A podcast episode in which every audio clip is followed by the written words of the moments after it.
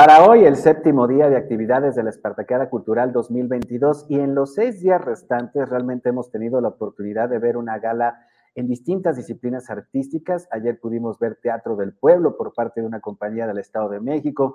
En días pasados también hemos podido ver poesía y también música coral interpretada por eh, colonos, por vecinas, por habitantes de distintas poblaciones. Y mi querida Vania Mejía, directora de los grupos culturales de, la Compañía Nacional de Teatro del, Movimiento Antorchista, pues se tiene preparado algo muy especial para estos próximos, para estas próximas emisiones de la Espartaquea Cultural 2022, con una pieza que por ahí también nos adelantaba ya hace una semana el ingeniero Juan, Manuel Celis, el responsable de la Comisión Nacional Cultural de Antorcha, sobre algo que se te ocurrió, traer a Molière, traer a Molière de vuelta a la vida, hacerle una entrevista televisiva y que nos hable el genio francés sobre qué le motivó a hacer este teatro que pues habla mucho también de la reivindicación humana y sobre todo para señalar aquellas desigualdades terribles que la sociedad de su tiempo y la actual siguen lamentablemente conservando. Vania, buenos días, muchísimas gracias por acompañarnos. Hola Fer, buenos días, muchas gracias por invitarme, muchas gracias por siempre brindarnos el espacio para difundir nuestro trabajo cultural y artístico. Y como dices, eh, se me ocurrió un poco en, colectivo, ¿no? En realidad el trabajo que, que nosotros hacemos en los grupos culturales siempre se hace en colectivo y finalmente a mí me toca la tarea de, realizar en concreto el guion. Y sí, desde que supimos que este año se conmemoraban los 400 o era el cumpleaños número 400 de Molière, la compañía consideró imposible dejar pasar ese, ese suceso, ¿no? Porque las obras de Molière han estado a lo largo de la historia de la compañía de teatro del movimiento antorchista desde sus inicios por el maestro Víctor Puebla que la dirigía y entonces creemos que es importante rescatar a ese dramaturgo y como tú dices, la, la forma en que lo hicimos fue traerlo para que él mismo nos platique, nos hable de su vida, de sus problemas, de la vida en palacio con el rey Luis XIV, un rey muy importante, y también de los conflictos que tuvo con la iglesia a raíz de todas sus obras, pero en concreto de, de Tartufo. Entonces, el texto que van a ver, bueno, el, el espectáculo escénico que ustedes van a ver se transmite mañana como parte de la clausura de toda esta semana de, arte y de cultura y eh, tiene por nombre Molière Vive, ¿no? Así, Molière Vive y eh, a través de teatro, de música y de danza, nosotros hacemos un breve, muy, muy sintético recuento de, los, de algunos de los momentos más importantes de este comediógrafo francés.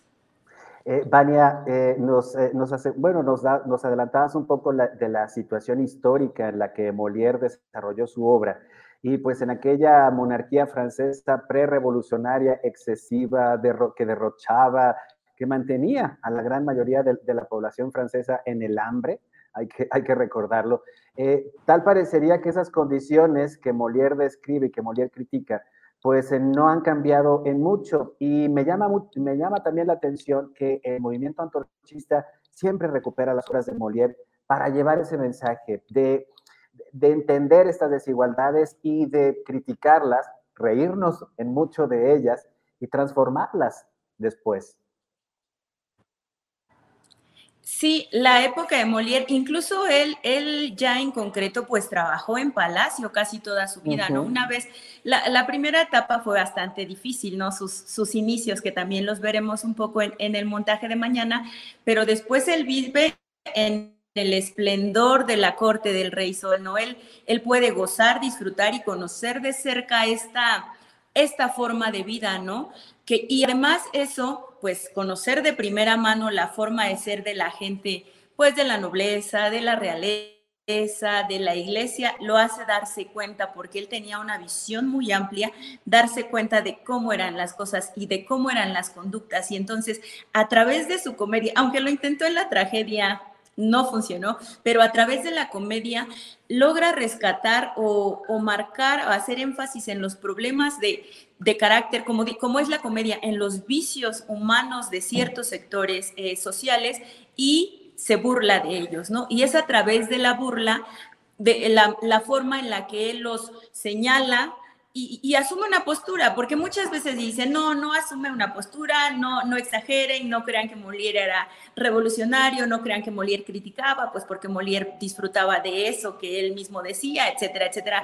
Pero finalmente el hacer, el escribir las ideas que él plasma en sus obras, como Tartufo, por ejemplo, forzosamente exige que él haya asumido una postura. Y no solo sus obras, ya sus textos dicen algo, su vida misma. Molière muere y el perdón de la iglesia nunca llega porque él nunca lo pide, ¿no? Entonces no hay una, no hay una postura de que escribe, critica, pero en la vida no lo piensa y se desdice, ¿no? En realidad él se mantiene fiel a los, a los señalamientos, a sus críticas y creo que eso es bastante interesante. Y además otra cosa es que el rey mucho tiempo estuvo de su lado, ¿no? Mucho tiempo, a pesar de que la iglesia al rey le decía, no, eh, quita Molière de aquí, este, que le corten la cabeza.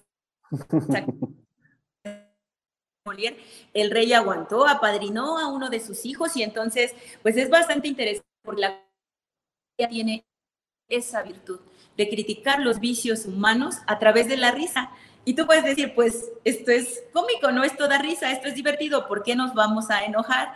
Y pues ahí, ahí va el, pan con cuchillo, como le dicen, ¿no? O sea, el señalamiento estaba hecho, pero había quienes se, reían, ¿no? En, realidad, aunque aceptaban y, se asumía lo que él criticaba, ¿no? Vania, mencionas ahora a el, a el tartufo, al mentiroso, al manipulador, eh, y en, algunos, en algunos ámbitos de la, de la política mexicana, se ha comparado este enorme personaje de Molière con algunos gobernantes en turno. Podríamos ver a muchos tartufos gobernando en nuestro país, querida amiga, porque pues lamentablemente la manipulación que desde el poder se puede ejercer era, vaya, e, e, está tan presente en la Francia de aquellos entonces como en el México de ahora.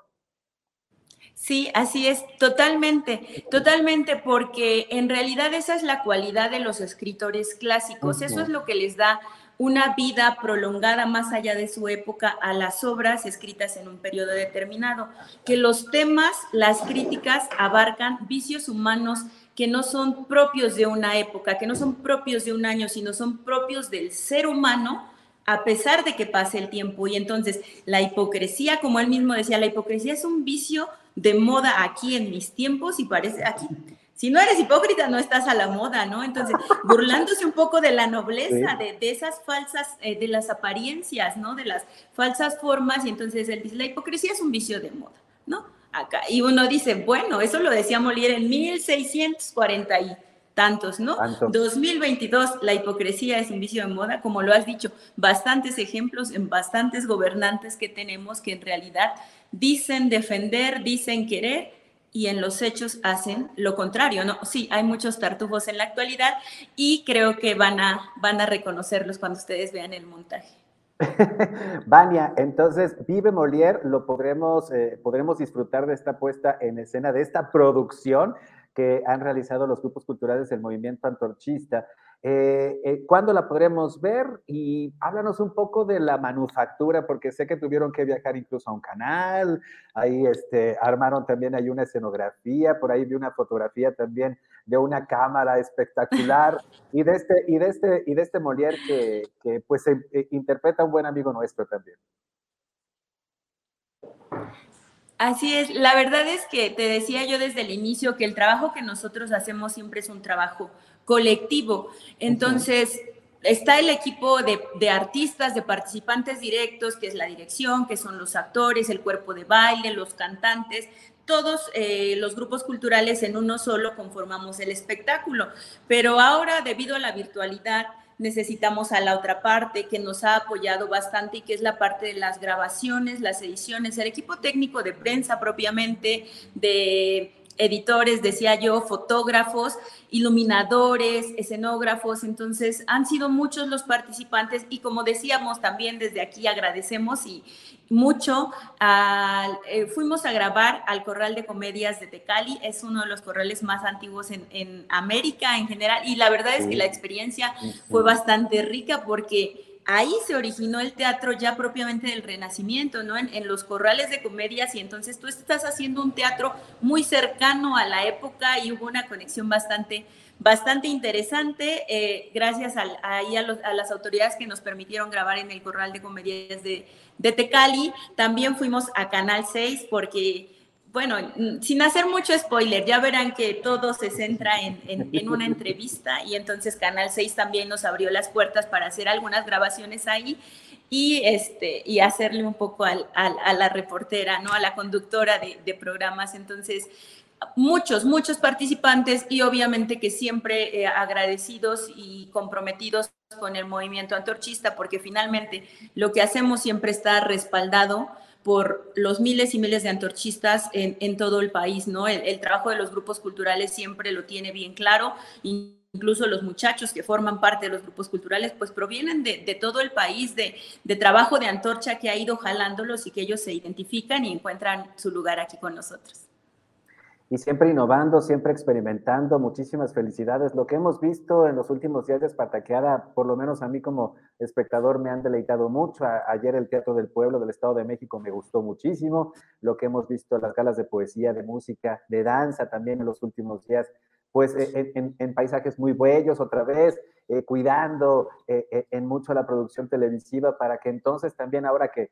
que estamos de manera virtual, eh, como espectadores viendo estas expresiones artísticas, pues también podamos enamorarnos no solamente de la cultura, sino también de los paisajes de estos lugares que se están representando en la Espartaqueada Cultural 2022. Y hoy a las 8 de la noche, mi estimada Vania, vive Molière a través de la página del Movimiento Antorchista. Hoy todavía es el último día de Espartaqueada. Hoy es día de baile, de hecho. ah, sí, hoy es día de baile. Y y aprovecho de todas maneras de estar aquí porque hoy es el último día en que se presentan y la verdad es que es un programa eh, bastante bien preparado. Se presentan compañeros del regional noroeste y compañeros del regional centro que comprenden Puebla, eh, Oaxaca, Veracruz, Guerrero. Entonces va a estar... Eh, muy, muy bonito. También los invito mucho a ese programa. Ya vieron los anteriores de danza y la verdad es que las compañías pues cada vez perfeccionan más su trabajo y también su trabajo de, grabación, de paisajes. Es realmente un banquete lo que hemos visto en estos días. Y sí, Molière cierra mañana como parte de la clausura de esta semana artística. Mañana en punto de las 8 de la noche a través de la página oficial de Facebook del Movimiento Antorchista Nacional y también se transmite al mismo tiempo en la página de YouTube. Ah, perfecto. Pues ahí está la invitación. Hoy por la noche todavía una gala, una gala dancística. Con, eh, veremos ahí algunos artistas poblanos del regional sur-sureste. Y para mañana en la clausura vive Molière con estos magníficos varios días de Espartaqueada, una semana de Espartaqueada cultural, que pues gracias a las redes sociales, a lo mejor no lo viste hoy, no lo viste ayer, pero lo puedes ver incluso durante los días que corren y siguen. Y pues esperemos que la mayor cantidad de personas pues puedan acercarse en estos tiempos en que es, que es muy necesaria, siempre es muy necesaria, pero el encierro, la pandemia, la crisis económica, la carestía, en fin, nos hace, yo creo, buscar más estos elementos positivos que nos llenen, que nos cultiven y que sobre todo nos alimenten el alma. Mi estimada Vania, muchísimas gracias. Hoy la gala dancística a las 8 de la noche a través de las páginas de Facebook y de YouTube del Movimiento Antorchista Nacional y mañana en la clausura vive Molière. No nos lo vamos a perder. Muchas gracias. Gracias, muchas gracias, mi querida Mania. Vamos a hacer muchas gracias a ti, Fer, los esperamos. Gracias. Haremos una pausa entonces para seguir contigo Puebla.mx a través de YouTube, de Facebook y de Twitter. En www.contigopuebla.mx hay más información. Envíanos un WhatsApp al 22 13 60 14 18. Estamos contigo, Puebla.